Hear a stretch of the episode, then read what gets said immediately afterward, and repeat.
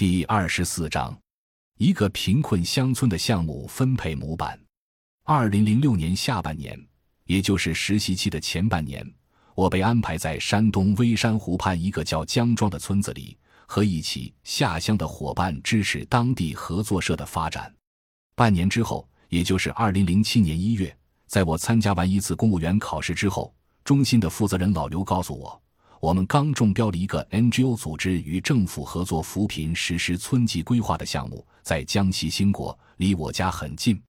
于是，接下来的一年半，我就来到了离我家很近的一个叫中田的小山村，为当地留下了一些痕迹，也在我心中留下了最深刻的印记。这个村级扶贫规划项目在当时来说意义很大，是政府第一次拿出财政的扶贫资金来采购 NGO 的服务。用现在比较流行的说法，就叫政府采购社会服务。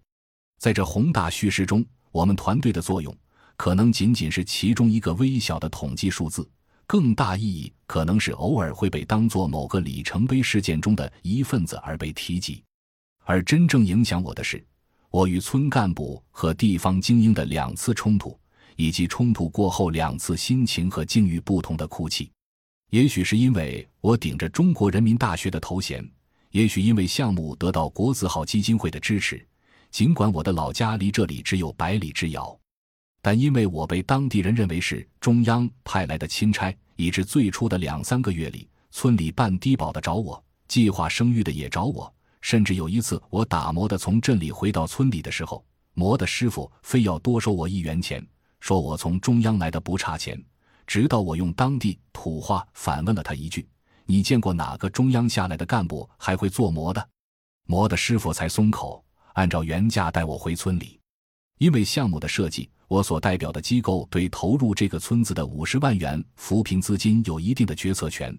开始时，大家对我的工作都很配合，入户调研、选村民代表、按村民小组申报项目计划、管委会代表核实项目等。根据项目手册规定的工作流程，按部就班的进行，一切事情进展都很顺利。于是，在我们正式驻村工作两个月后，在村干部的配合、老干部的支持和村民的拥护下，一个完美的村庄扶贫规划即将出炉。似乎只要与村民选出来的代表开会议通过，这个偏远贫困的小山村即将改天换地。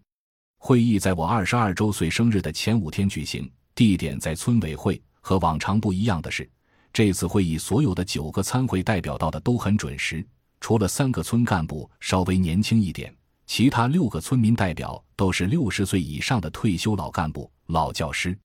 就在我认为一切都将很顺利的时候，会场开始一点点的失控了。看到这个完美规划的项目表的时候，代表们都拿着这张纸重重的翻过来翻过去，相互之间借着老花镜。再看这张纸上有没有自己村民组的项目，有多少项目资金？他们都有自己的标准。组里的人口多少？组里到公路的距离多远？项目资金该是平均到组还是平均到户？就在这样的你来我往中，争相翻看仅有的两张项目列表。不一会儿开始拍桌子吵架，接着便是一些很难听的话，甚至连四五十年前的事都扯出来了。不一会儿，拍桌子又变成了面红耳赤的骂架。这时我着急了，想制止他们，也开始拍桌子跟他们叫板，试图让他们停下争吵。但没想到适得其反，大家吵得更厉害。有人开始指责我偏心，也有人指责我一个外人在这里大呼小叫的，指责我一个小毛孩凭什么对着一群老人指手画脚。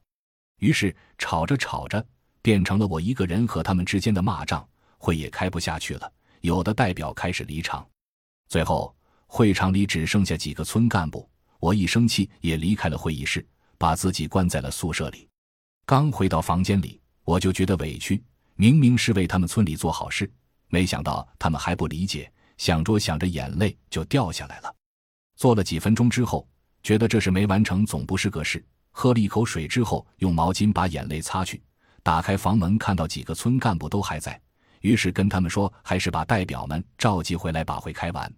他们看到我一脸委屈的样子，也觉得自己刚才说的有点过头了。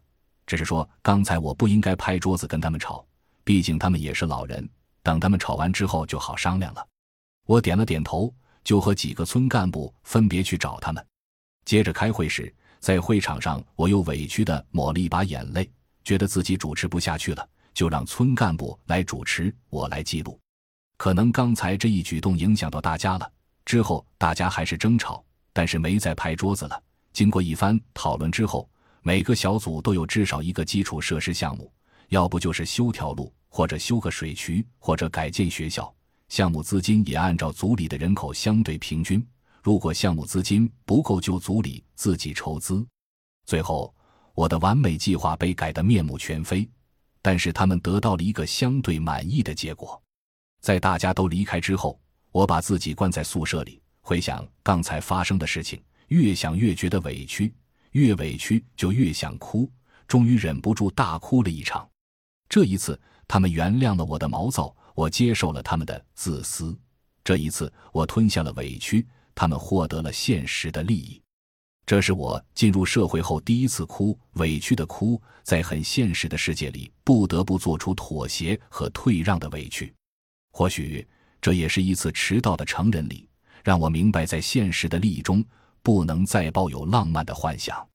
在这之后，因为大部分项目都改成了基础设施建设、修路、修水渠、修水坝等，作为对项目具有一定话语权的我。不得不去学习一些基本的工程知识，向当地的老师傅请教不同土方石方的配比与造价。一年半下来，竟还能对农村的小型基础设施建设看出个门道来，也算是没白哭一场。感谢您的收听，本集已经播讲完毕。喜欢请订阅专辑，关注主播主页，更多精彩内容等着你。